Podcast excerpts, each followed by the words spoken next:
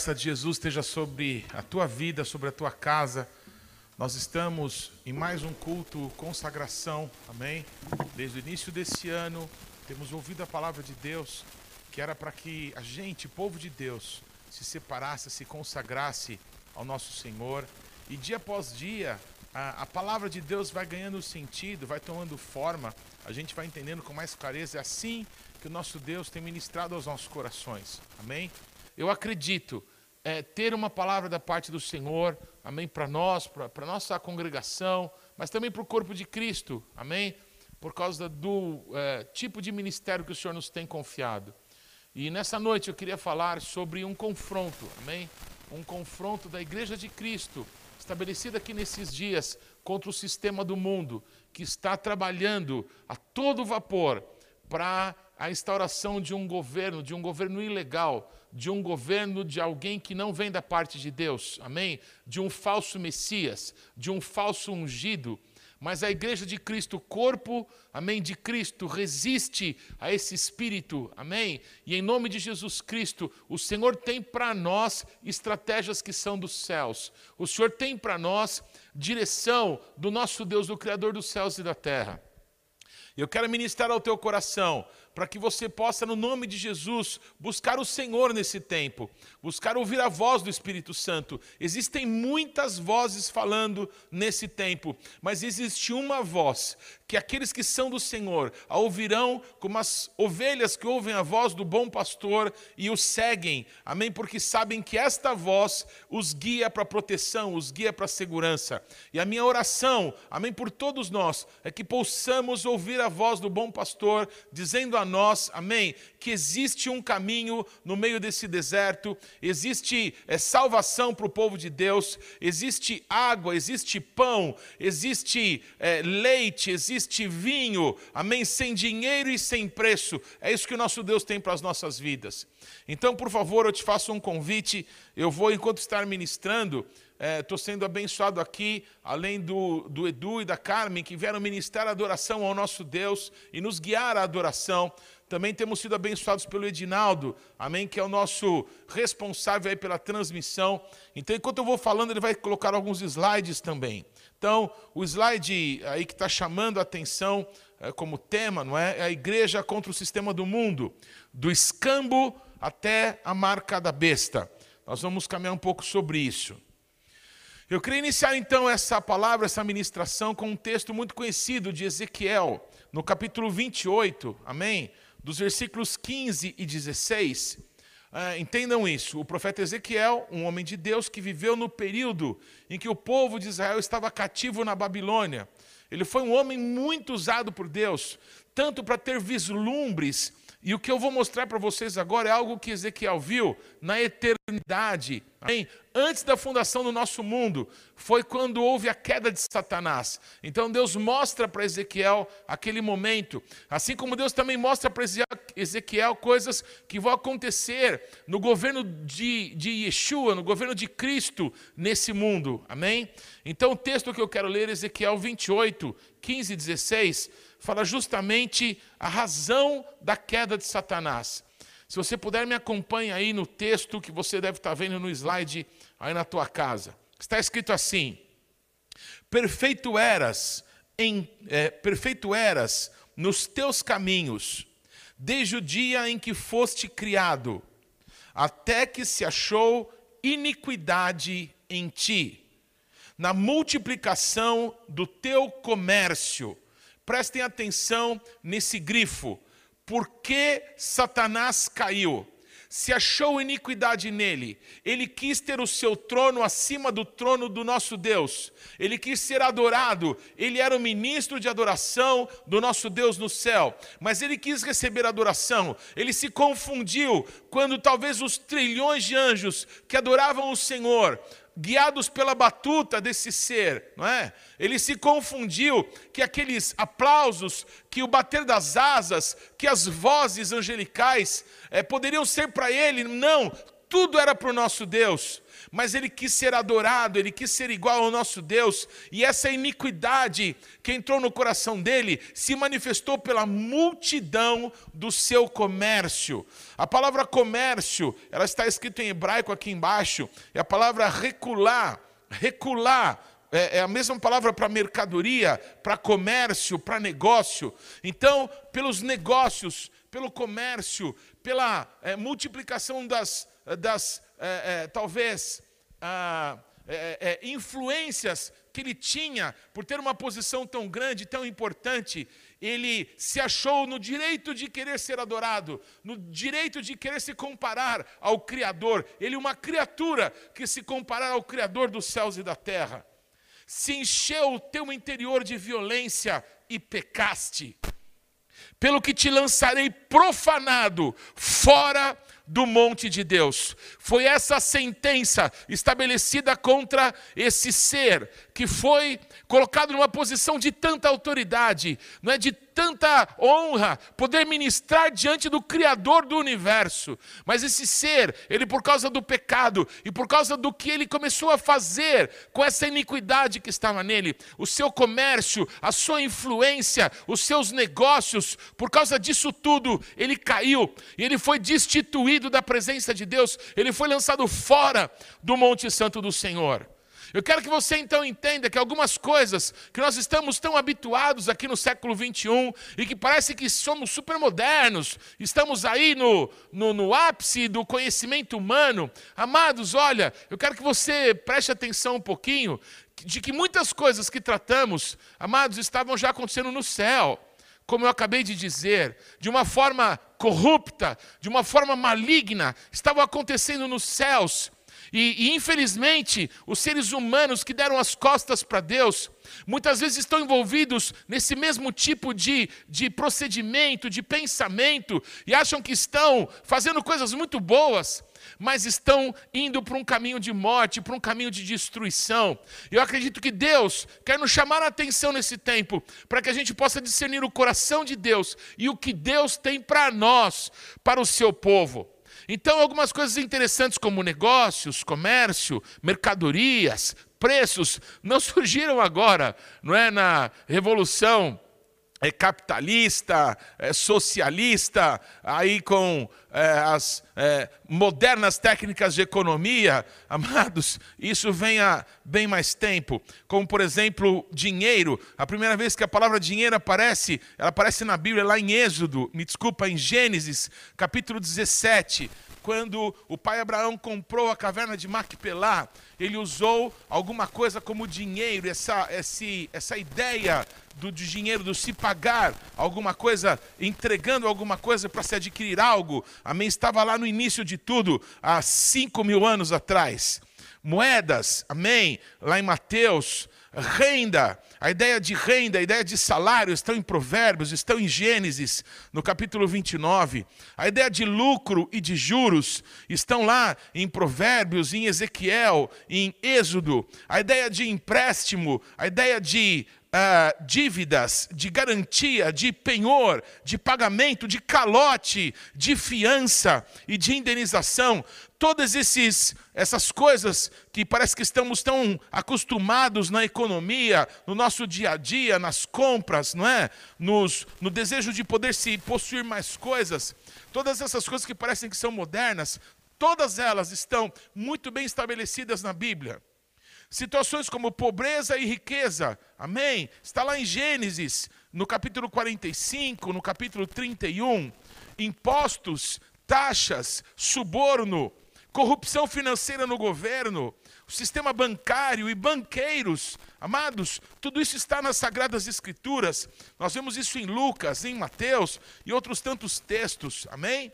Valores, valores dos céus, como dízimos, como ofertas, estão também na palavra de Deus. Exemplo de situação financeira muito difícil pode ser encontrado em Neemias, no capítulo 5, de 3 e 4, versículos 3 e 4, que havia ali uma situação tão terrível que pessoas é, tomavam empréstimos e não conseguiam pagar por causa é, dos juros que se cobrava. Eles tomavam empréstimos para pagar impostos. Veja a situação. Eles eram taxados não é, de uma forma tão é, terrível com os impostos que tinham que tomar empréstimos. E a, o motivo da pobreza que eles estavam enfrentando é que esses empréstimos tinham juros de 1%. Não se fala de quanto em quanto tempo, mas os juros de 1% transformava aqueles empréstimos muito difíceis de se pagar. Veja você hoje, não é? Com o sistema é, bancário, não é? Tão terrível, juros tão exorbitantes na nossa nação. O, o que é comparar o que estava acontecendo aqui em Neemias com os dias que temos hoje? O que eu quero te dizer é que tudo isso começou quando o homem deixou a Deus. Quando o homem decidiu, não é, é achar que podia ser mais esperto que Deus. Uh, o homem, ele uh, teve esse pensamento maligno por causa da tentação do diabo.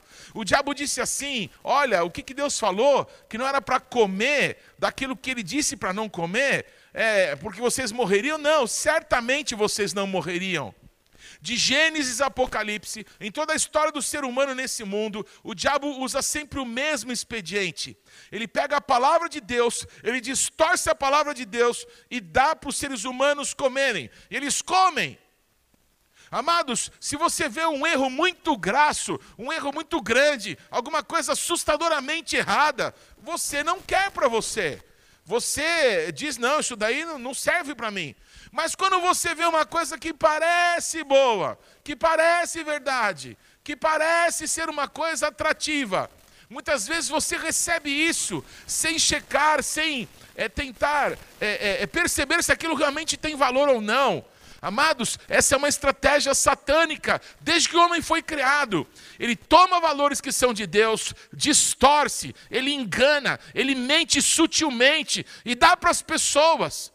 E as pessoas recebem aquilo achando que estão certas, mas elas acabaram de entrar num caminho de morte, porque elas não foram zelosas por aquilo que o nosso Deus falou. O nosso Deus, ele nunca nos deixou, jamais nos desamparou. Mas muitas pessoas acham que esse Deus que não nos desampara é aquele que fica tirando a gente de tudo que é buraco que a gente se mete. Amados, as pessoas amam muito Jesus, o Salvador, mas se esquecem que Jesus Cristo é o Senhor das nossas vidas. Amados, se Ele precisa te salvar, é porque você se perdeu. Então, se você quer servir a Jesus Cristo, negue-se a si mesmo. Então tome a tua cruz e siga Jesus, ele precisa ser o Senhor da tua vida. Quem serve a Jesus não é aquele que faz o que quer e fica dependendo do amor de Deus, é porque Deus é amor, porque Deus é bondade, porque Deus é misericórdia. Então, se eu errar, se eu fizer as coisas mais sórdidas do mundo, porque Deus é bonzinho, ele vai ter misericórdia de mim. Ele tem e sabe o que Deus faz muitas vezes para manifestar a sua misericórdia? Ele nos adverte: filho, esse não é o caminho, se arrependa, volta por esse caminho por onde você foi, volta, volta rápido porque senão talvez seja um caminho só de ida, de ida para o inferno, de ida para a destruição. O nosso Deus tem misericórdia, o nosso Deus não nos desampara, e o nosso Deus faz isso falando com o seu povo, mostrando o seu caminho, dizendo: esse caminho que você está seguindo é um caminho de morte. Muitas pessoas dizem: ah, quem dera que Deus pudesse ter falado comigo, eu não teria feito isso ou aquilo. amado, abra os teus ouvidos. Destampa os teus ouvidos, clama a Deus, abre os meus ouvidos para que eu possa te ouvir. Tira, Senhor, a venda dos meus olhos para que eu possa te ver, porque o nosso Deus não nos desampara, o nosso Deus está conosco e o nosso Deus fala. Em Mateus, no capítulo 6, versículos 19 a 21, amém? Jesus Cristo nos fala desse grande problema. O homem lá no Éden, ele decidiu não querer as coisas de Deus. O Éden era um local, amados, procure entender isso, que estava, amém, é, numa situação em que os céus e a terra se encontraram. O homem, criado à imagem e semelhança de Deus, criado natural, os céus são os céus do Senhor, mas essa terra deu o Senhor aos filhos dos homens. O homem, criado por Deus, à imagem e semelhança de Deus, como um agente nesse mundo natural, para reinar em nome de Deus nesse mundo natural. Ele era visitado pelo Criador dos céus e da terra. Deus vinha no Éden, ali no local, no jardim que Deus plantou no Éden, para ter comunhão com o homem. Céus e terra se encontravam ali. Mas o ser humano, ele preferiu o pecado, ele preferiu dar as costas para Deus, então ele escolheu sair do lugar de comunhão, sair do local onde os céus e terra se encontravam. O que que o homem deixou? Deixou as coisas do mundo? Não, ele era do mundo. Ele deixou as coisas dos céus. Ele preferiu as coisas naturais, achando que poderia ser igual a Deus. Ele era igual a Deus. Ele tinha sido criado à imagem e semelhança de Deus. Quem não era igual a Deus era o Satanás. Mas ele enganou o homem direitinho e o homem caiu. Então o homem preferiu as coisas desse mundo do que as coisas dos céus. E Jesus Cristo, ele nos adverte na sua palavra: parem de desejar as coisas desse mundo. Vocês não estão fazendo esforço nenhum para ter as coisas dos céus. Aonde vai acabar vocês com esses planos? Eu sei que planos, que pensamentos, que desenhos, que projetos eu tenho para vós, eu tenho a vosso respeito, são pensamentos de paz e não de mal, para que vocês possam ter um futuro e uma esperança. É isso que Deus tem para as nossas vidas. Em Mateus 6, 19 a 21 está escrito assim: Não acumuleis para vós outros tesouros sobre a terra onde a traça e a ferrugem corroem, e onde os ladrões escavam e roubam, mas ajuntai para vós outros tesouros no céu, onde a traça nem a ferrugem corrói, e onde os ladrões não escavam, nem roubam, porque onde está o teu tesouro, aí estará também o teu coração. Quem falou isso foi Jesus. Você se diz cristão? É uma pergunta que eu te faço. Você se diz cristão? Pois o Cristo, o Filho do Deus vivo, ele te faz essa, essas duas comparações e te dá um caminho. Não faça isso e faça aquilo. Não ajuntais coisas que podem ser roubadas, que podem enferrujar, que podem ser comidas por traças. Não gaste o teu esforço e o teu futuro nisso, porque isso tudo não tem valor para Deus mas se esforce para ter tesouros nos céus, onde essas coisas aqui que roubam os valores da terra não podem roubar o que você tem em Deus. É a palavra de Jesus. Você acha que a palavra de Jesus tem valor?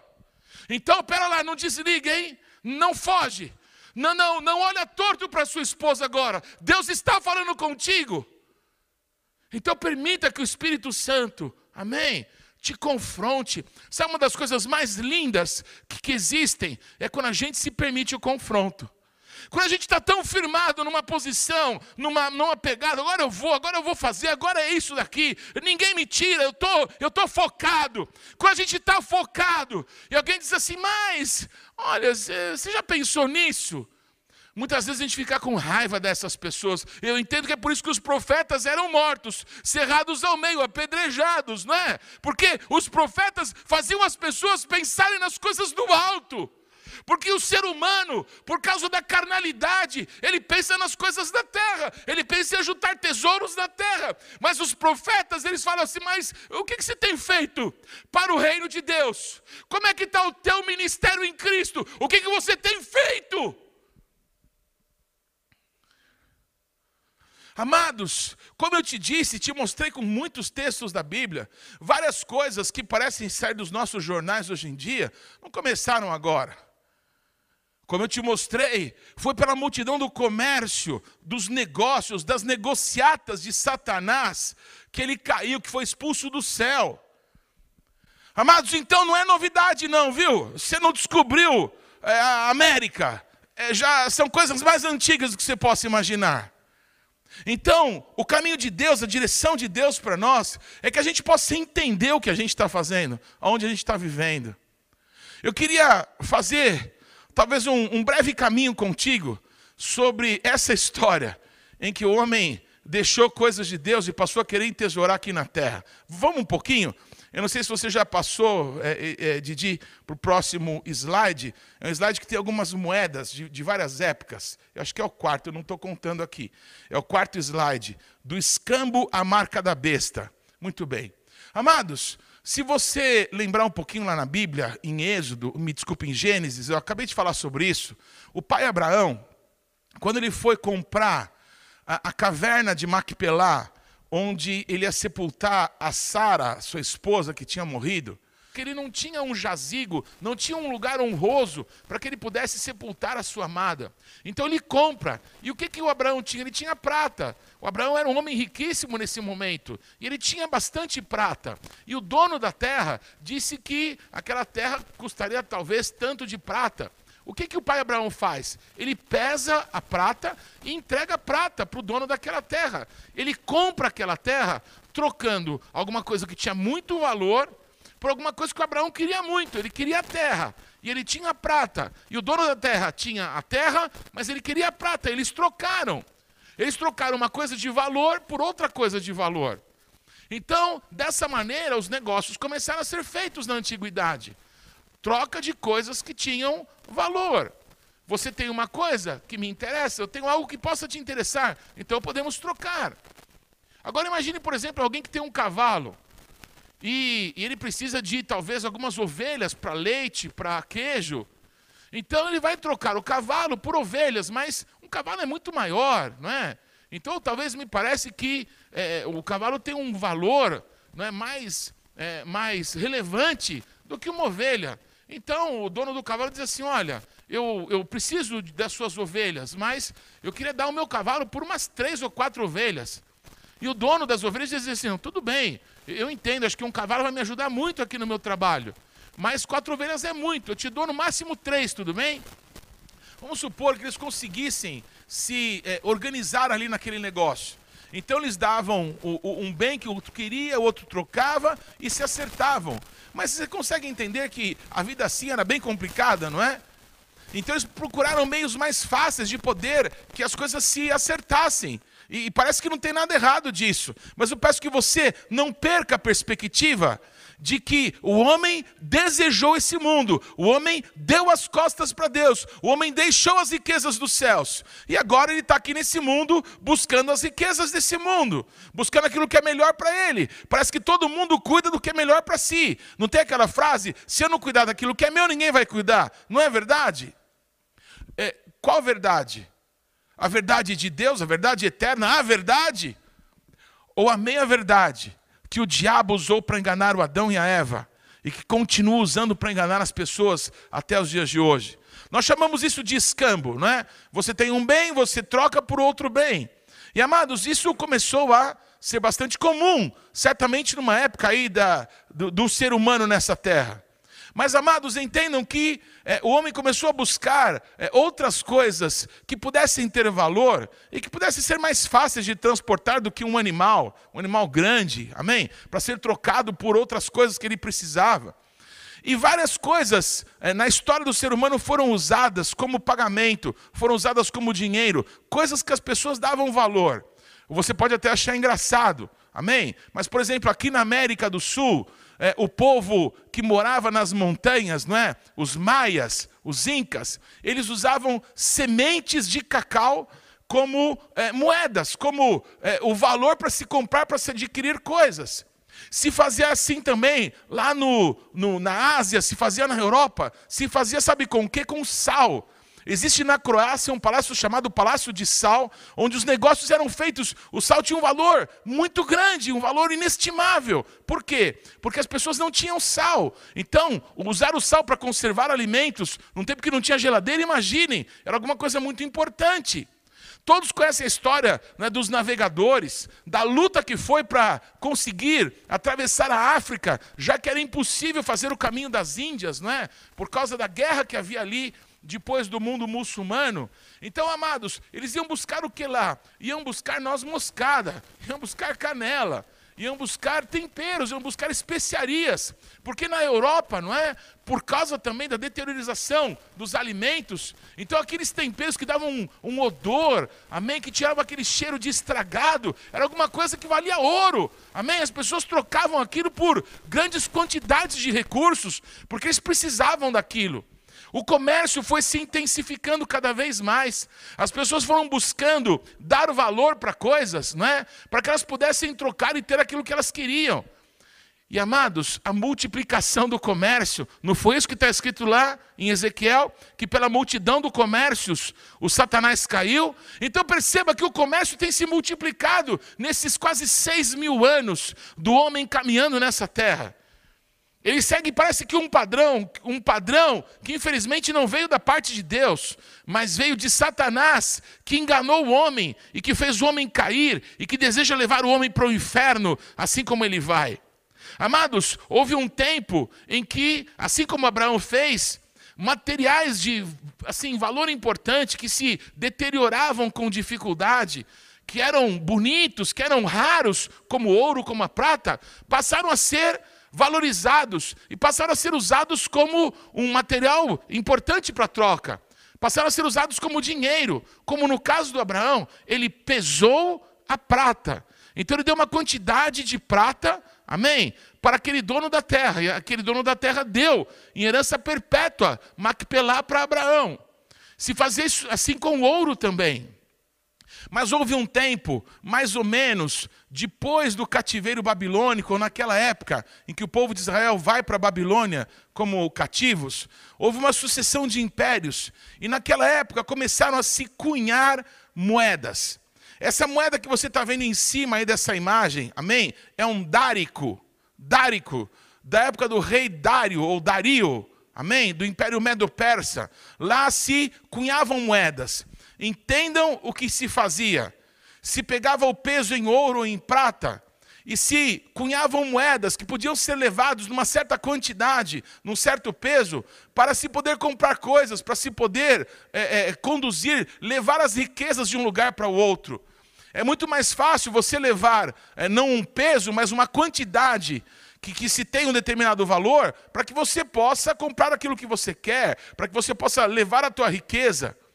É muito comum entre os judeus no mundo inteiro, existem filmes que retratam isso com muita clareza, que os judeus, eles é, guardam muitas coisas dos seus tesouros em pedras preciosas, em ouro, em joias. Por quê? Porque é uma, é uma riqueza, é um bem que é fácil você pegar e correr com ele.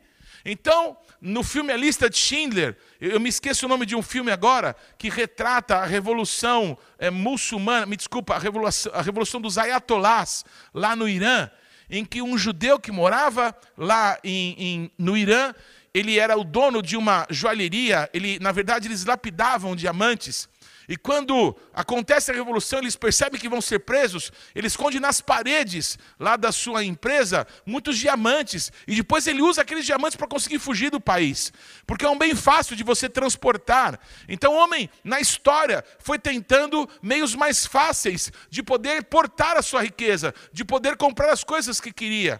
Na multidão do comércio, o homem tem caminhado nesses milênios todos. Houve um momento, não é, no Império Grego, no Império Romano, que as moedas começaram a ser impressas, não é, a ser forjadas com muito mais é, importância.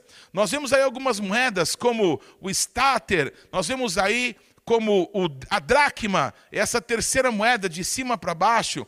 Nós vemos é, também uma moeda romana, que é a quarta moeda, essa que está sozinha. Essa moeda é um denário, era o equivalente a um dia de trabalho. Era uma moeda é, do Império Romano. E lá embaixo, a moeda que era cunhada lá em Israel mesmo e que valia muito pouco. Ela valia menos que qualquer moeda cunhada em Roma. Foram é, moedas como essas duas aqui de baixo, não é? Que foram dadas pela viúva lá no gasofilácio, quando Jesus Cristo disse que de todas as pessoas que estavam entregando ali, aquela mulher que entregara aquelas duas moedinhas, te entregue mais do que todos.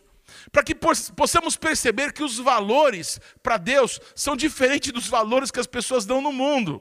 Por isso que Jesus diz assim: vocês estão adquirindo riquezas aonde? Em que banco? no Banco do Mundo, não acredito, vai quebrar esse negócio. Agora vocês estão adquirindo riqueza no Banco dos Céus, oh, bom negócio, hein? Vocês estão comigo, isso vai dar certo. Porque aqui ladrão não rouba, traça não corrói, ferrugem não vai destruir. Então, entesoure nos céus, é isso que Jesus fala. Mas, amados, nesse, nessa história né, dos negócios, nessa história do câmbio, nessa história aí é, das mercadorias, é, o homem cada vez vai buscando né, estratégias melhores, mais rápidas, né, de conseguir transportar as suas riquezas e adquirir aquilo que ele deseja, aquilo que ele quer. Então ele vai buscando meios para fazer isso. É, também surgiu um momento em que metais de menor importância eram, por exemplo, banhados a ouro. Então tinha um aspecto muito bonito, mas o, o, aquela, aquela moeda, aquela porção, não tinha tanto valor, porque só tinha uma camada de ouro por cima. Por baixo era um metal sem valor. O homem começa a buscar meios não é, para é, ter mais vantagem, de ser mais esperto do que os outros. Muito bem, no primeiro século, Enquanto os apóstolos estavam pregando o evangelho nas nações, no início da história da igreja, lá na China, surgiu o papel moeda. Isso parece uma aberração. A gente, se pensar um pouquinho, dá risada. Vocês estão vendo aí em cima um exemplo. Ah, vocês estão vendo na casa de vocês um exemplo do papel moeda, não é? é que foi é, impresso na China é, perto do final do primeiro século. Queridos, a ideia, é, vamos voltar lá para o cavalo, de você trocar um cavalo por um pedaço de papel, parece uma ideia estúpida. Não tem aquela história que escutamos quando criança, né? Do João e o pé de feijão, que trocou uma vaquinha por três feijões mágicos. É trocar um cavalo é, por um papel moeda, parece a coisa mais absurda ainda, né? O, o que, que o papel moeda ele, ele veio a existir para servir do quê? Quem possuía aquele papel que dizia que ele equivalia a determinado valor, ele podia transportar de forma muito mais fácil, muito mais leve do que transportar ouro, por exemplo, muito mais seguro, talvez, de se esconder, eu não sei. Mas, curiosamente, o papel moeda, até hoje, as pessoas que têm muito papel moeda, um papel moeda que está valendo, por exemplo, nos nossos dias, ele pode transportar, ele pode levar daqui para ali os valores que tem. Amados, por incrível que pareça, tem pessoas que guardam dinheiro embaixo do colchão. E em determinados momentos parece que isso não tem nada de errado, porque é um valor que ele tem ali nas mãos e que ele pode transportar.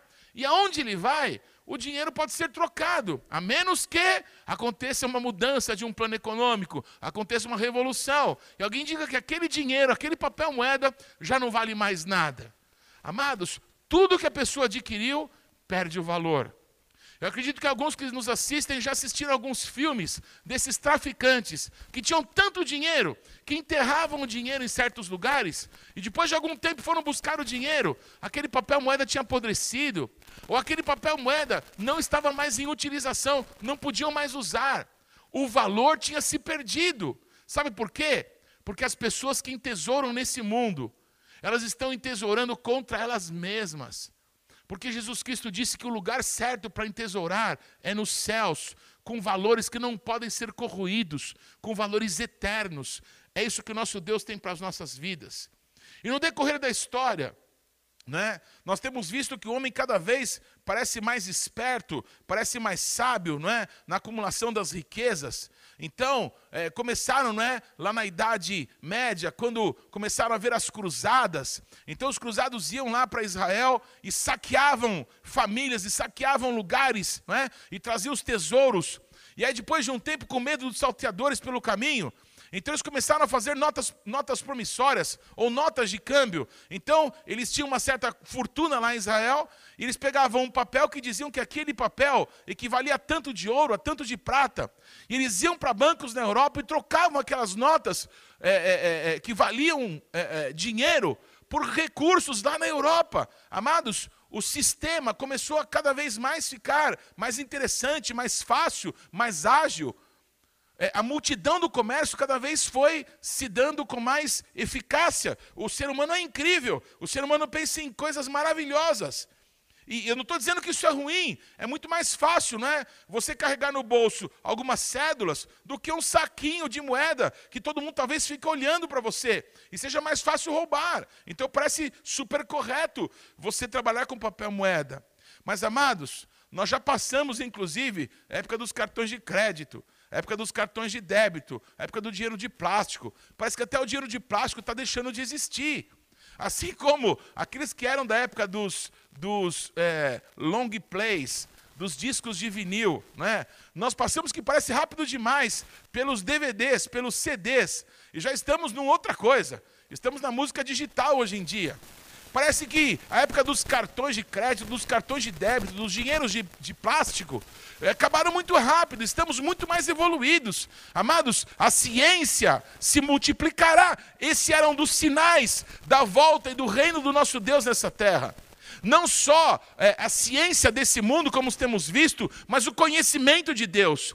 E o meu alvo aqui não é falar da história do ser humano, mas é falar para você que o nosso Deus tem sabedoria para o seu povo, o nosso Deus tem revelação dele para nós, para esse tempo. E esse é o meu assunto, e é isso que eu quero ministrar no teu coração. Queridos, hoje não é incomum você chegar por causa do Covid, você não querer pegar o teu cartão de plástico e dar para alguém. Você muito menos pegar algum dinheiro, porque você já não vai na agência bancária faz um tempo. O dinheiro cai na tua conta, todo mundo tem conta. Hoje você abre conta por telefone. Você recebe um cartão ou nem, não recebe um cartão no seu próprio celular. Você tem contas aí que te dão um número e você pode negociar. Eu escutei hoje, existe um sistema de pagamento, não é? Para os taxistas. Então estão tirando os, os, os, as taxas desse sistema de pagamento para que o taxista possa receber as suas viagens sem ter que mexer com dinheiro, sem ter que pensar em passar cartão. E para uma época como essa é muito inteligente, isso é muito maravilhoso. Como o homem é maravilhoso, quantas ideias incríveis que o homem tem. É? O comércio, o negócio agora fica muito mais fácil. E tem alguma coisa de errado nisso? É claro que não dependendo de onde está o teu coração. Amados, hoje você pode chegar em qualquer lugar, encostar o teu celular ou encostar o teu relógio e fazer o pagamento. Hoje, cada vez de forma mais criativa, os pagamentos têm sido facilitados para que a gente corra menos risco de ser assaltado, menos risco de não conseguir comprar aquilo que a gente quer. O comércio parece que é uma das coisas mais importantes para o ser humano. Outro dia escutei uma das pessoas que representam os lojistas nesses bairros aqui em São Paulo, não é? Que, que vendem como Brás, como Bexiga, onde as, eu não sei se é Bexiga, o Brás, ah, bem, 25 de março, obrigado. 25 de março, onde as pessoas vêm de fora para comprar, para revender. Amados, uma pessoa representante do comércio ali local estava dizendo o seguinte: que eles estavam muito preocupados porque a maior parte dos negócios que são feitos ali são negócios de ocasião. A pessoa vai ali presencialmente, olha para determinadas coisas e compra. É a compra por impulso. Sem o, o, apelo visual, sem o apelo daquele local, as pessoas compram muito menos. Amados, a economia rodou muito menos. Eu sei que a economia precisa rodar, nós precisamos, não é? Tudo bem. Mas, amados, a nossa confiança precisa estar no Senhor que fez os céus e a terra. Amados, quando aquele homem me disse que estava vendendo muito menos, porque as pessoas não estavam comprando por emoção, não estavam comprando por aquele impulso, aqueles cinco minutos que dá, a pessoa vai e compra.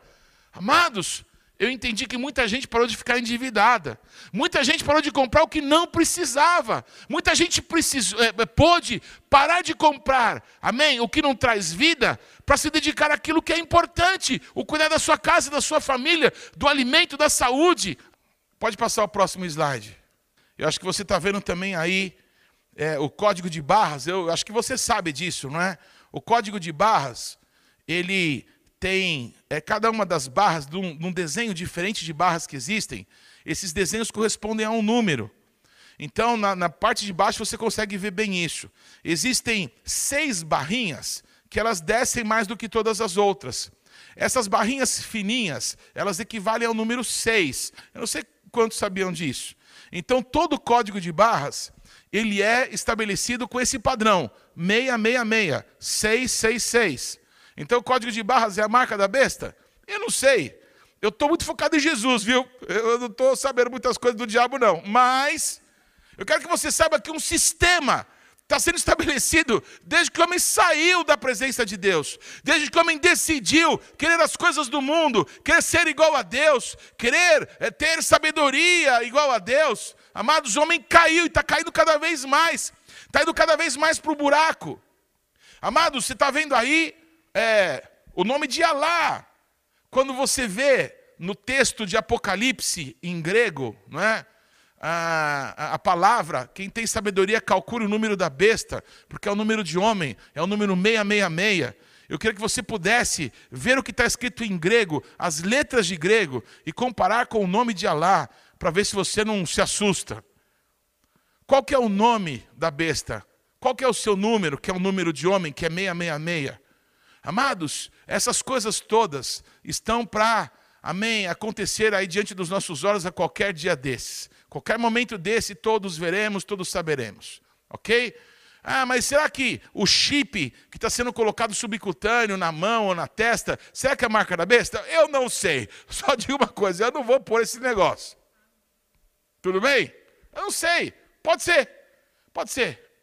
Ah, mas é, o cartão de crédito é do diabo? Se você usar ele mal, é do diabo sim.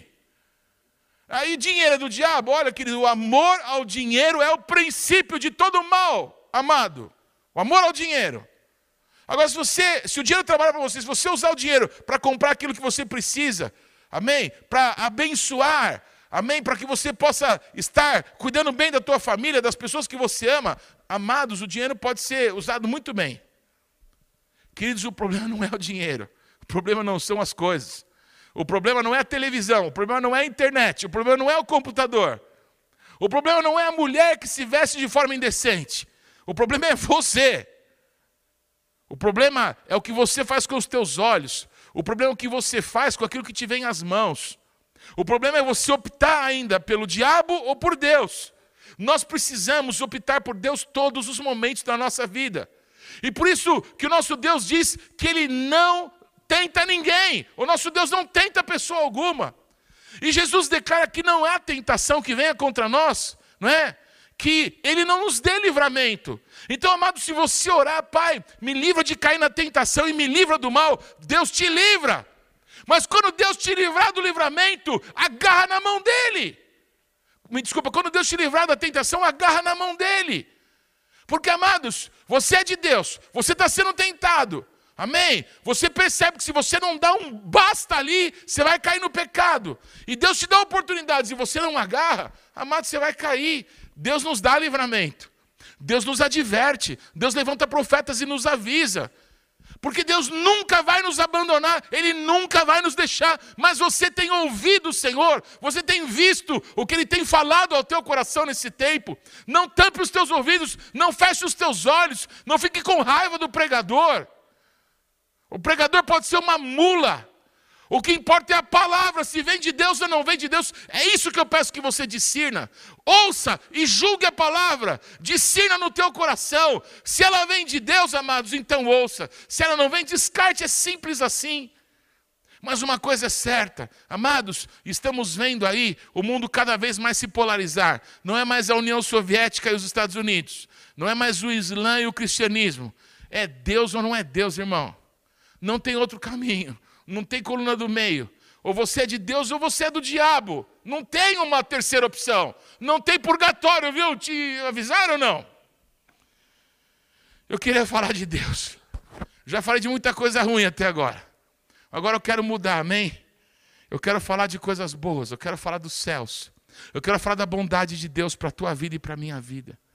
Eu, eu, te adverti a respeito de algumas coisas, que isso tudo que a gente está vendo não começou agora, não é coisa fresca. Amém? O que você está vendo aí no, no, Instagram, na internet, nas coisas todas, não é, não é de se espantar.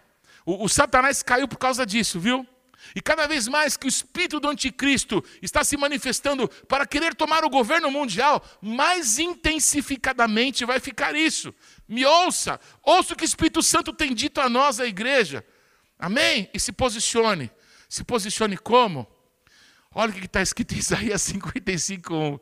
Eu queria glorificar Deus agora, eu queria dançar para Jesus, eu queria cantar, passar o resto dessa noite cantando para Jesus, pela palavra dele a nosso respeito. Isaías 55, 1. Ah, todos vós, os que tendes sede, vinde às águas. E vós, os que não tendes dinheiro, vinde, comprai e comei. Sim, vinde e comprai, sem dinheiro e sem preço, vinho e leite. Isso confronta a tua mente pagã. Mas essa é a verdade da palavra de Deus. E o nosso Deus está querendo nos ensinar o caminho da vida. Então ouça, porque o Senhor quer te libertar e o Senhor quer te mostrar o caminho da vida que Ele tem para nós. Sem dinheiro, sem preço. Vem, compra vinho e leite. Mas como que eu vou comprar sem dinheiro? Você está pensando como Satanás. Você está pensando segundo o mundo. Vinde e comprai, sem dinheiro, vinho e leite. Vem, está com sede? Venha beber. Está com fome? Venha comer. Venha. O Senhor, o Criador dos céus e da terra, o dono do mundo e de todos que nele habitam, amém? Do mundo, de tudo que existe nesse mundo, Ele está te convidando. Vinde às águas, vinde beber, vinde comer, vinde comprar. Compra sem dinheiro e sem preço. As coisas dos céus, a cultura dos céus, vai destruir a cultura desse mundo Amém? E o Deus desse século que tem cegado o entendimento dos incrédulos.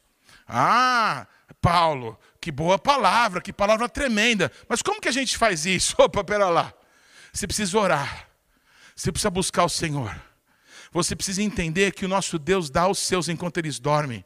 Amados, vai buscar o Senhor. Amém? Confia em Deus. Busque estratégias do Senhor. Ora em línguas. Palavra de sabedoria, palavra de conhecimento. Amém? Amados, o sobrenatural virá sobre a tua vida. Coisas inimagináveis o Senhor tem para nós. Mas quem confia nele? Quem depende dele? Quem vai buscar dele? Não no mundo, não nesse século, não na sabedoria desse milênio, mas no Deus da nossa vida, da nossa salvação. Quem vai buscar nele? Para que possa entender como é que se compra, como é que se é, adquire sem dinheiro e sem preço. Deus tem isso para nós. Amém? Queria falar sobre José do Egito, é o próximo slide. Amém? José do Egito, um homem com a sabedoria de Deus, um homem figura de Jesus no Antigo Testamento um homem cheio de sabedoria, um sonhador. Eu quero falar com os sonhadores, aqueles que estão me ouvindo agora que são sonhadores, pelo poder de Jesus Cristo, que você sonhe ainda mais, que o Deus do Espírito dos profetas fale contigo em visão noturna, fale contigo enquanto você está andando pelo caminho, porque José assim ele era um sonhador, ele imaginava coisas, ele sonhava sonhos, e Deus dizia: É isso que eu vou fazer com você. Ele tinha o poder de interpretações, porque o sonhador começa a discernir o que, que os outros entendem do mundo espiritual. Amados, o José, quando escutou, amém? Quando discerniu os sonhos do Faraó, ele disse assim para o Faraó: Faraó, os dois sonhos que você teve querem dizer a mesma coisa. O José estabelece com, essa, com esse entendimento, com essa revelação, um padrão. Preste atenção. Todas as vezes que Deus repete uma coisa, como os dois sonhos que ele deu para Faraó eram sonhos distintos, que queriam dizer a mesma coisa. É porque, primeiro, Deus certamente vai fazer aquilo que ele está falando. E segunda coisa, ele tem pressa em realizá-lo. Quando Deus repete em verdade, em verdade, quando Deus mostra uma coisa e repete isso, Ele está dizendo: Eu vou fazer, e certamente eu tenho pressa em realizar. Ouça o que o Espírito Santo nos diz, amado. Bendito seja o nome do Senhor. O José foi colocado então numa posição de honra, sabe por quê? Porque ele trouxe não apenas uma palavra profética, mas ele trouxe uma sabedoria de Deus. Eu quero declarar isso. O nosso Deus tem sabedoria para nós, e essa sabedoria está no corpo de Cristo. Está em você que está me escutando agora. Ouça, você foi o José que Deus levantou para esse tempo, então desperta do sono. Deus tem um ministério para a tua vida, Deus tem um propósito para você. Amados, desperta, ó tu que dormes, levanta-te dentre os mortos, que o Senhor te iluminará. O José, ele chegou para o faraó e disse assim: Faraó, esses sete anos de muita fartura, você vai fazer o seguinte: você vai pegar 20% de toda a produção, você vai pegar um quinto de toda a produção do Egito, e você vai guardar. Vai ter um tempo de muita prosperidade, sabe o que você vai fazer? Você vai fazer poupança. Todos estão comigo? Para que, que serve a poupança, irmão? É para no dia que não tiver recurso, você ter o recurso de Deus que Ele te permitiu ter quando você tinha. Não fica desesperado, porque as tuas reservas estão acabando. Você tem que confiar em Deus. Quando você vai crer nisso, entender essa verdade. Se está acabando as tuas reservas, é porque o Senhor te deu reserva. Ele te deu condição de você ter para o dia difícil. Foi isso que aconteceu com o José. O José disse: Olha aqui, faró, recolhe um quinto, recolhe 20% de tudo no dia da prosperidade. Porque no dia mau, no dia das vacas magras, não é? Ninguém vai morrer. Bendito é o nome do Senhor. Amém? Ah, então a Bíblia fala de fazer poupança, fala com propósito. Bendito é o nome do Senhor. Sabedoria do alto. Deus tem sabedoria do alto. Deus tem sabedoria do alto. Deus tem sabedoria do alto. Você que está me escutando, ora, porque Deus quer te encher da sabedoria de Deus, do poder do Espírito Santo, da graça do Deus vivo. Ore, busque o Senhor, porque é um tempo do Senhor para nós. O Espírito de Deus tem falado conosco nesse tempo, que nós temos que nos preparar para aquilo que vai vir diante de nós. Ah, mas vai vir sete anos de vaca gorda ou vaca magra? Eu não sei, irmão. Eu só sei o que Deus me falou. O que Deus não me falou, eu não sei. Talvez Ele vai falar para você. Eu quero te ouvir. Eu quero ouvir o que o Espírito Santo vai falar através da tua vida. O que Deus me falou é que nós precisamos voltar a optar por aquilo que é dos céus, por aquilo que não pode ser roubado, corroído, destruído. Todos estão me escutando, amados? É sobre isso que o Senhor tem falado ao meu coração que pela multidão do comércio Satanás caiu. Eu não quero, irmão, que você caia junto com Satanás. Eu não quero que você fique preso junto com ele. Eu quero que você seja um homem de Deus, uma mulher de Deus, cheia do Espírito Santo, que vai discernir os caminhos do nosso Deus nesse deserto, para que a gente viva, amém, aquilo que o Senhor tem para nós. Nunca faltou água para o povo de Deus, nunca faltou maná no deserto. O Senhor conduz aqueles que são dele. Deus tem um pão nosso de cada dia, a cada dia me ouça, em nome de Jesus. Amém, amados? Em Gênesis 45, versículos 5 a 7, um texto glorioso. Amém? O José do Egito, ele se revela aos seus irmãos. E olha que coisa linda o que ele vai dizer. Gênesis 45, 5 a 7. Porque, para a conservação da vida, Deus me enviou adiante de vós. Porque já houve dois anos de fome na terra, e ainda restam cinco anos em que não haverá lavoura nem colheita. Deus me enviou adiante de vós para conservar vossa sucessão na terra e para vos preparar a vida por um grande livramento. Me ouça em nome de Jesus. O que o José fala é aquilo que o nosso Deus tem para nós. Nós somos o povo de Deus, nós somos a família de Deus. E o nosso Deus, ele faz isso. Ele pega algumas pessoas e ele manda na frente. Ele manda ver o que vai acontecer. Ele manda ver e ter experiências às vezes dramáticas, como José teve, para preparar o coração dele. Amados, desde pequenininho, o José era um sonhador e ele era um sofredor. O José aprendeu sofrendo a ter compaixão das pessoas. O José foi percebendo no dia a dia da vida dele que tudo que ele fazia, ele prosperava, porque Deus tinha um propósito com ele. O José não ficou amargurado, ele não precisou de cura interior. Você entende isso? A cura era Deus. Era saber que aonde ele estava, a mão de Deus estava com ele. O José optou pelas coisas dos céus. Ele podia ter dormido com a mulher do Potifar. Ele podia ter eh, tido é, meios é, é, do mal para conseguir coisas, para se esquecer do seu passado de traição. Mas o José decidiu permanecer no Senhor. E o José, quando seus irmãos ali ficaram com medo, pensaram que iam morrer, que iam ser mortos por vingança, o José disse para eles: gente, calma, não, não, não vai acontecer nada disso, porque o nosso Deus, ele faz dessa maneira. O nosso Deus prepara algumas pessoas que vão à frente, que têm algumas oportunidades, sabe para quê? Para que possam ser a resposta dele para outras pessoas. É assim que Deus faz conosco. Amados, o que é ser rico e ser pobre para Deus? Pense um pouco. O que é ser rico e ser pobre para Deus? Você acha que. Quanto que você tem de dinheiro mesmo? Desculpa. Eu, eu tenho a impressão que eu não falo para o Bill Gates aqui. Quanto que você tem de dinheiro mesmo? Você se considera rico? Rico segundo o padrão desse mundo. Amado, ainda que você for, amém? Deus coloca nas mãos de pessoas recursos para que Deus possa, através dessa pessoa, manifestar a vontade dele nessa terra. Deus me fez ir adiante de vocês. Deus me fez passar por situações porque eu tinha estrutura, talvez você não tivesse. Sabe por que eu adquiri essas coisas? Não porque eu sou melhor do que você, é porque Deus tinha um propósito com a minha vida. E o propósito de Deus com a minha vida não tinha a ver comigo, tinha a ver contigo. É louco isso! Eu quero ministrar isso no teu coração. Parece uma insanidade. Amados, os caminhos do Senhor são inescrutáveis, os seus pensamentos são insondáveis. Quem conheceu a mente de Deus? Quem que pode dar conselho para Deus? É, para quem que Deus tem que pagar os conselhos? Amém? Que ele possa ter recebido.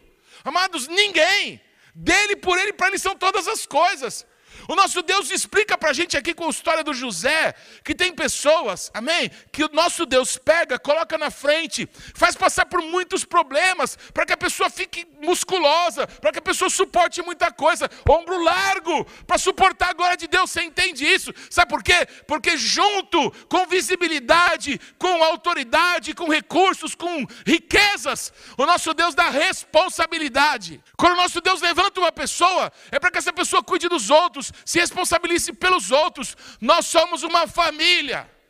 Numa empresa, irmão, um vendedor fica disputando com o outro, o gerente da empresa fica dizendo: Ah, Fulano vendeu tanto, você não vai bater sua meta. Isso é uma empresa. Nós não estamos na empresa, embora pareça muitas vezes. Nós somos parte da família de Deus. Ah, o cara se lascou porque só fez besteira. Não, é o meu irmão, é a minha irmã. É o meu filho, é o meu amigo que está passando essa luta.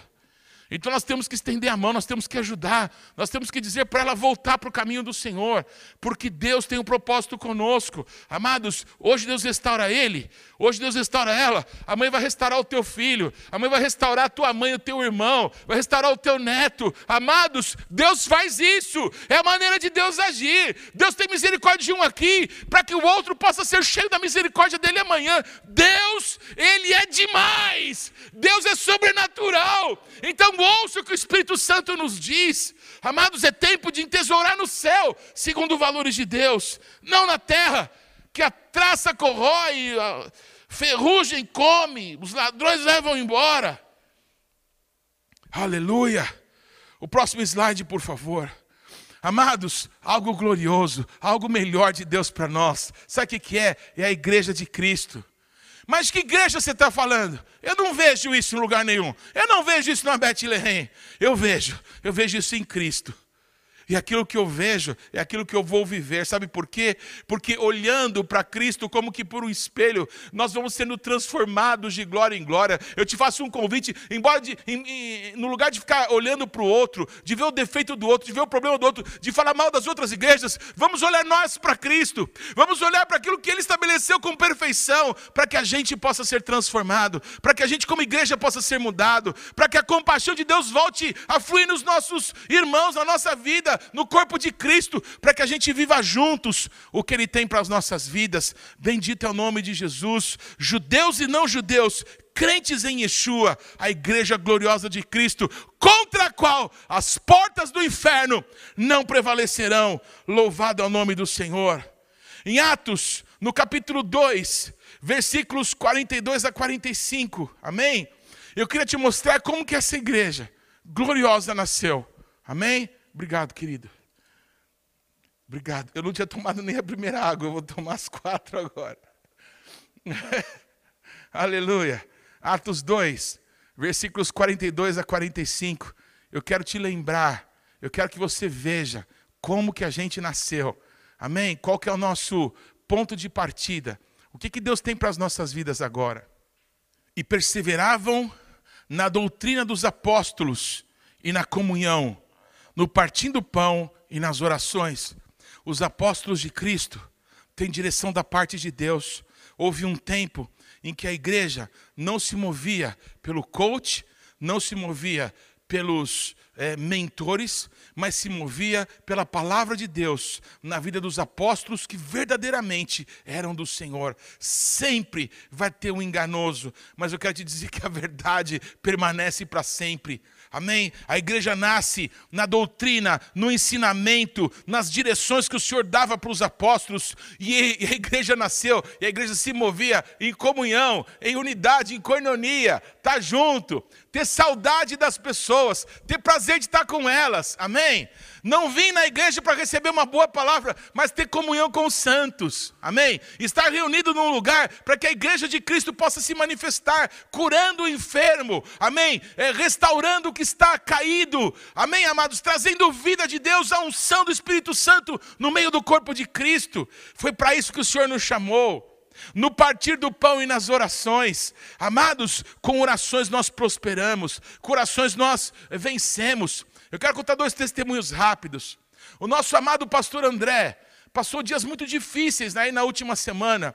Ele foi internado e precisava de um procedimento né, que parecia bastante sério. Estava esperando uma vaga num hospital. Mas, amado, amados, todos estávamos orando juntos. Sabe o que aconteceu? Ele não precisou da transferência. O procedimento foi feito e ele está bem, esteve alta, foi para casa, não está com Covid. O Senhor tem guardado os nossos amados, me ouça, pelo poder de Jesus Cristo. Hoje eu fiz uma entrevista, amém, com uma médica cristã, amém, querida, uma mulher de Deus. Ela estava outro dia, ela contou esse testemunho, eu vou abrir aqui. Ela estava numa cirurgia, numa, ela, ela, é uma cirurgiã, deixa eu ver se eu lembro o nome. É, ah, é uma cirurgiã de cabeça, esqueci. Uma neurocirurgia, oh, neurocirurgia. Ela estava fazendo uma cirurgia, não é? E houve um acidente vascular gravíssimo. E na hora que aconteceu, alguém perguntou para ela: Você crê em Deus? Amados, preste atenção. Alguém desafiou ela: Você crê em Deus? Ela falou assim: Eu creio. Então a pessoa disse assim: Então é melhor você rezar. Ela falou assim: Eu já estou fazendo isso. Aleluia. Queridos, houve um milagre as pessoas reconheceram que pelo poder da oração um milagre aconteceu, porque o nosso Deus é poderoso para fazer infinitamente mais do que poderíamos pedir ou pensar. Os servos do Senhor, nas orações, na comunhão, no partir do pão, eles caminham direcionados pela direção que vem de Deus, através daqueles que o Senhor tem levantado sobre as nossas vidas. Em cada alma havia temor. E muitos prodígios e sinais eram feitos por intermédio dos apóstolos. É isso que eu quero ministrar ao teu coração. Um tempo de poder vem quando a gente está junto. Como é bom e agradável que os irmãos estejam todos em unidade.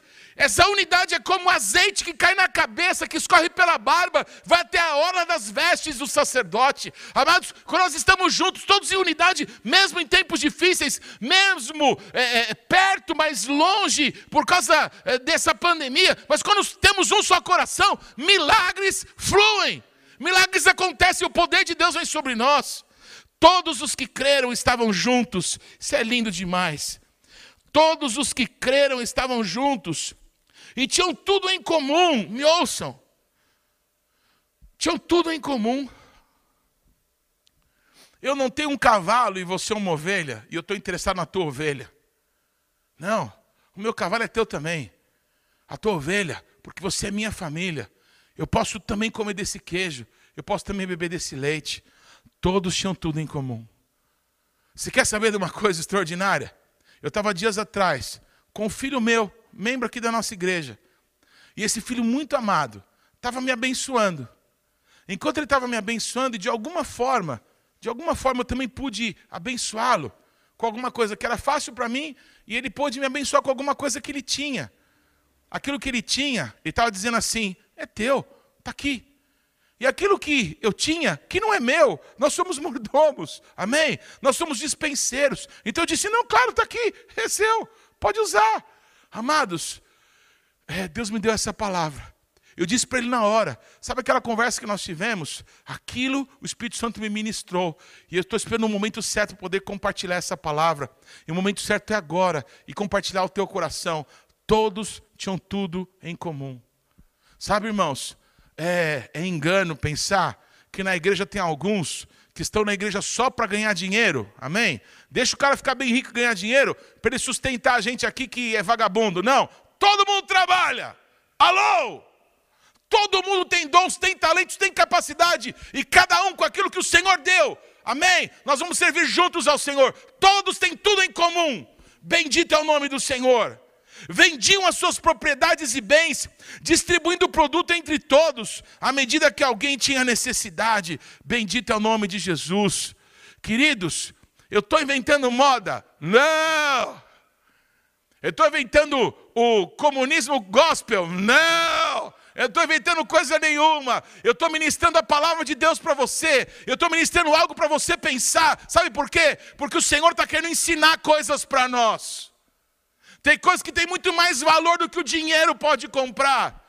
Nessa segunda-feira, eu estava arrumando a cozinha da minha casa com meu filho Boaz. Ele estava sentado ali para ajudar o papai, para conversar com o papai. Sabe o que, que a gente falava? Da diferença de preço e de valor. Tem coisas que têm um alto preço e não tem valor nenhum. Para Jesus, aquelas colunas lá do templo não tinham valor nenhum. E os discípulos, Jesus achava aquilo o máximo. Aquela mulher deu duas moedinhas, que para os discípulos não tinha valor nenhum. Eram duas moedinhas que não valia nada. Mas para Jesus, ele tinha achado a verdadeira adoradora. Aquela que adora o Pai em espírito e em verdade. Aquela que diz: Pai, o Senhor é o meu provedor e o Senhor é a minha provisão.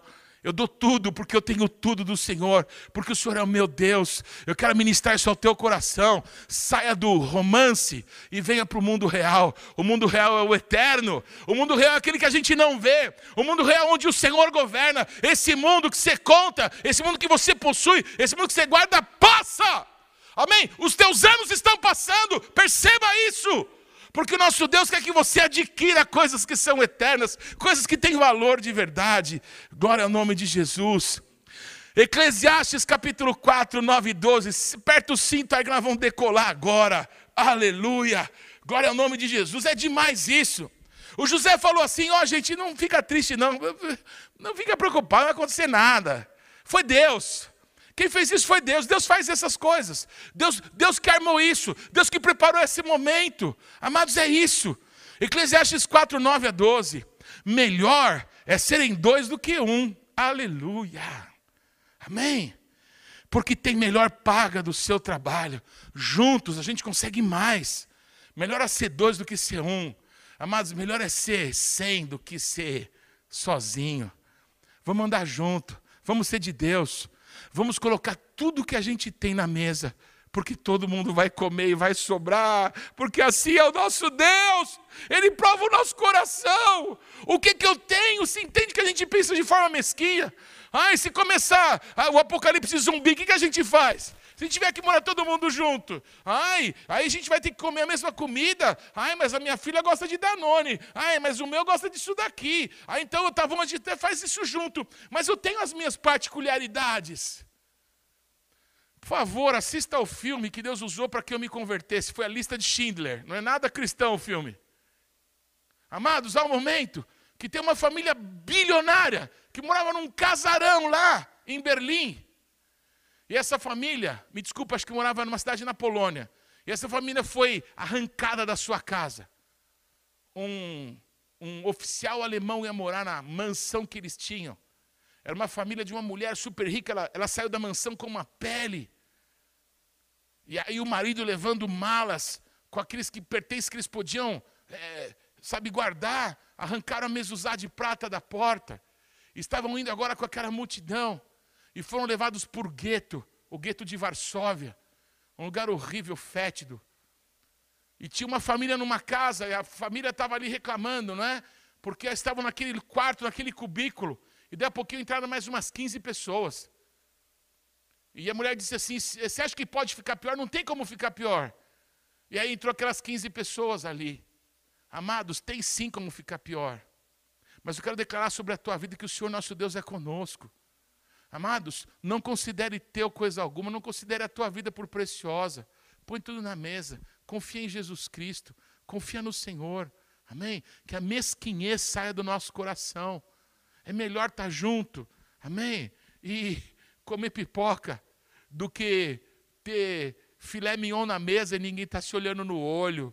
Amém? Está na hora da gente ter prazer de comer com a nossa família. Está na hora da gente ter prazer de encontrar com os amigos. A gente não vive para comer ou para beber. A gente vive para a glória de Deus. Sabe o que a gente podia fazer? Jejuar juntos. Se encontrar, sabe para quê? Para adorar. Em vez de receber tanto, vamos dar para Deus. Entenda, tem coisas que o dinheiro não compra. Tem valores que o nosso Deus quer colocar, introjetar dentro de nós para que a gente viva para Ele. Permita, permita o Espírito Santo ministrar isso ao teu coração. É. Porque se caírem, um levanta o companheiro. Aí, porém, é, é, ai, porém, do que estiver só, pois caindo não haverá quem o levante. Também, se dois dormirem juntos, eles se aquentarão. Mas se um só, como se aquentará? Se alguém quiser prevalecer contra um, os dois lhe resistirão. O cordão de três dobras não se rebenta com facilidade. Glória ao nome de Jesus. Estamos falando de dois ou de três? Sempre de três. Amém, amados? A parte nossa, às vezes, rebenta, mas Jesus Cristo está segurando ali. Confia no Senhor, perdoa, libera perdão, porque nosso Deus é um Deus de restauração. O cordão de três dobras não se rompe com facilidade. Preste atenção, em Provérbios 17, 17 está escrito: Em todo tempo ama o amigo, e na angústia se faz o irmão. Amados, são nos dias maus, Amém? Que nós vamos ter oportunidades de ver a família de Deus se fortalecendo e crescendo. Bendito e engrandecido é o nome de Jesus. Pergunta para o José quando você chegar no céu: foi fácil a cadeia? Foi fácil ser empregadinho na casa do Potifar? Foi fácil dizer não para aquela bonitona lá? Foi fácil para José dizer para você: não foi nada fácil. Mas eu fiz por amor. Deus me ajudou. Se não fosse Deus, eu tinha caído. Não foi por mérito meu, foi pela misericórdia de Deus. Eu quero declarar isso sobre a sua vida. Clama pela misericórdia de Deus. Reconhece a Deus nos seus caminhos, mesmo nos dias maus. Reconhece que ele precisava tratar do que parecia que ninguém conseguia tratar. O nosso Deus está escrito, ele começa a tratar pela casa dele. Quando o nosso Deus está tratando a casa dele, sai de perto. Ninguém se mete na correção do nosso Deus com os filhos. O nosso Deus não é um pai corrupto que fala que é certo o que está errado. O nosso Deus diz que o que está errado é errado. Para que possa premiar aquilo que está certo no tempo certo. Então permita a Deus ser Deus. Glorifique o Senhor, confie nele. No dia da angústia, a família é fortalecida. Provérbios 27, 17. Como ferro, como ferro se afia, assim o homem é seu amigo. Ah, meu irmão, eu preciso de você. Eu estou me sentindo sozinho muitas vezes. Eu queria conversar de Bíblia com alguém. Vamos conversar comigo. Amém? Tem certas coisas que eu não entendo, mas que talvez Deus deu revelação para você. Vamos andar junto, vamos comer junto. Amém? Vamos estar tá junto. Vamos orar junto, vamos buscar Deus juntos. O Senhor tem um propósito com as nossas vidas. Amém, amados? Se a gente andar junto, a gente vai crescer juntos. A gente vai acelerar naquilo que Deus tem para a nossa vida. É um tempo dos amigos se firmarem. É o tempo dos amigos dizerem: opa, vamos, vamos para a casa de Deus. Vamos nos juntar, vamos orar, vamos jejuar de novo juntos, porque o nosso Deus tem cura para nós. Gálatas 6, versículo 2: Levai as cargas uns dos outros, e assim cumprireis a lei de Cristo. A lei de quem? De Cristo! Levai as cargas uns dos outros, suportai uns aos outros, e assim cumprireis a lei de Cristo. Por isso, enquanto tivermos oportunidade, façamos o bem a todos, mas principalmente aos da família da fé. Deixa eu pensar um pouquinho para a tua teologia ser quebrada aí. Pensa mais um pouquinho. Permita o Espírito Santo ministrar o teu coração. Por isso, enquanto tivermos oportunidade, façamos o bem a todos, mas principalmente aos da família de sangue principalmente aos melhores amigos, principalmente aqueles que nos beneficiam, principalmente aos da família da fé. Os da família da fé são aqueles que são de Deus, se você é de Deus também. Ouça o que o Espírito Santo nos tem dito. Filipenses capítulo 2, para mim, um dos textos mais lindos de toda a Bíblia. Eu acho isso demais. Filipenses 2, do versículo 1 ao 11, está escrito assim: se há, pois, alguma exortação em Cristo, alguma consolação de amor, alguma comunhão do Espírito, Se há entranhados afetos e misericórdias, completai a minha alegria, de modo que penseis a mesma coisa, tenhais o mesmo amor, sejais unidos de alma. Escuta o que está escrito na Bíblia. Que vocês sejam unidos de alma, que a alma de vocês esteja ligada, tendo o mesmo sentimento. Não façais nada por partidarismo ou vanglória. Para de ficar dividindo o reino de Deus entre brancos e negros, entre mortadela e coxinha, entre ricos e pobres, entre eh, os que gostam disso daqui e os que não gostam. Nós somos uma família. Você que fala tanto de Deus, você não age como de Deus. Você fala tanto que quer Deus, que quer a unção do Espírito Santo, que quer que Deus seja adorado, mas você se levanta contra os teus irmãos. Não vejo Deus nisso.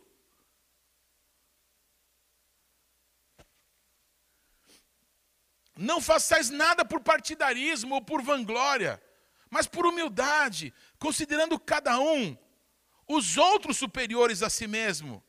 Não tenha cada um em vista o que é propriamente seu, senão também cada qual o que é dos outros. Amados, só isso daqui muda a nossa história, só isso daqui traz avivamento. Se a gente tomar essas palavras do apóstolo Paulo, pelo Espírito de Deus, e a gente colocar em prática na nossa vida, amados, o avivamento começou hoje. Bendito é o nome de Jesus. Você achou que ia ficar muito tempo falando do anticristo e da marca da besta? Estou nem aí para besta e para os meio besta, não estou nem aí. Eu estou aí para o governo de Cristo que está vindo, esse reino que está dentro de nós. É sobre isso que eu queria falar. Eu queria falar ao teu coração, em nome de Jesus. Amados, amém? Não tenha cada um em vista o que é propriamente seu, senão também cada qual o que é dos outros. Tende em vós mesmos o mesmo sentimento que houve também em Cristo Jesus, pois ele, subsistindo em forma de Deus, não julgou com usurpação o ser igual a Deus, antes, a si mesmo se esvaziou, assumindo a forma de servo, tornando-se em semelhança de homens, e reconhecida em figura humana, a si mesmo se humilhou, tornando-se obediente até a morte e morte de cruz. Pelo que também Deus o exaltou sobremaneira e lhe deu o nome que está acima de todo nome, para que ao nome de Jesus se dobre todo o joelho, nos céus, na terra e debaixo da terra, e toda língua confesse que Jesus Cristo é o Senhor, para a glória de Deus Pai.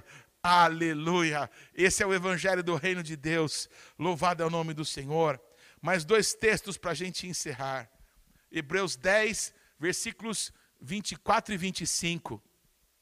Consideremos-nos também uns aos outros para nos estimularmos ao amor e às boas obras. Não deixemos de congregar-nos, como é costume de alguns. Antes, façamos admoestações, e tanto mais quando vedes que o dia se aproxima. Glória ao nome de Jesus. Aleluia. E o último texto, Salmo 126, 5 e 6. Os que com lágrimas semeiam, com júbilo ceifarão. Quem sai andando e chorando enquanto semeia, voltará com júbilo, trazendo os seus feixes. Aleluia. Pai amado, em nome de Jesus, Pai. Senhor, talvez com dificuldades, pela minha própria incapacidade, Pai. Senhor, eu compartilhei, eu me esforcei para compartilhar a tua palavra. Eu te peço, Deus, em nome de Jesus, pelo teu Espírito Santo, que cada pessoa, Pai, que ouviu essa palavra, que cada pessoa que vai meditar nos textos das sagradas Escrituras que eu pude ler, que o teu Espírito Santo possa falar e possa ampliar e possa trazer direções agora objetivas, direções claras. Se foi um confronto, Pai, profético, eu acredito, Pai, que há de ser pavimentada uma estrada por onde os santos vão andar nesse tempo. Eu oro, Pai, por, Senhor, sabedoria sobrenatural. Eu oro, Pai, por visões. Eu oro para que os nossos jovens tenham visões. Eu oro, Pai, para que os nossos jovens tenham visões. Eu oro, Pai, para que os nossos jovens, Senhor, tenham visões. Eles possam empreender. Eles possam, Senhor, receber coisas do Senhor e possam caminhar com isso. Possam desenhar aquilo que virem nos céus. Que os nossos jovens sejam ativados no Teu Espírito Santo. Porque nós temos uma cultura que os jovens ficam até tarde na casa dos pais. Essa cultura não é do Senhor. Os jovens vão ter visões. Os jovens que vão andar comigo, os meus filhos e os filhos dos meus amigos, eles vão ter visões, eles vão empreender, eles vão discernir o teu chamado e nós vamos apoiá-los, nós vamos enviá-los para o chamado. Deus, em nome de Jesus, coloca as coisas em ordem na tua casa. Nós não queremos o padrão do mundo, nós não queremos o padrão latino, o padrão europeu, o padrão americano, nós queremos o padrão do céu. Vem o teu reino, Pai, seja feita a tua vontade nessa terra, Pai, nessa terra, em nome de Jesus, como a tua vontade é feita nos céus, te dou graça, te louvo, te exalto e te agradeço, porque o teu Espírito nos tem ministrado, Pai, em nome de Jesus. Amém. Que Deus abençoe a todos. Eu quero mais uma vez agradecer muito a, a vida do Cadu, da Carmen, que estiveram conosco nos ministrando, amém? Ministrando ao Pai, nos conduzindo na ministração da adoração. E ao Edinaldo, que esteve aqui nos ajudando, nos abençoando com toda a transmissão. Que Deus guarde cada um, que a bênção do Senhor esteja sobre a sua vida. Em nome de Jesus. Amém.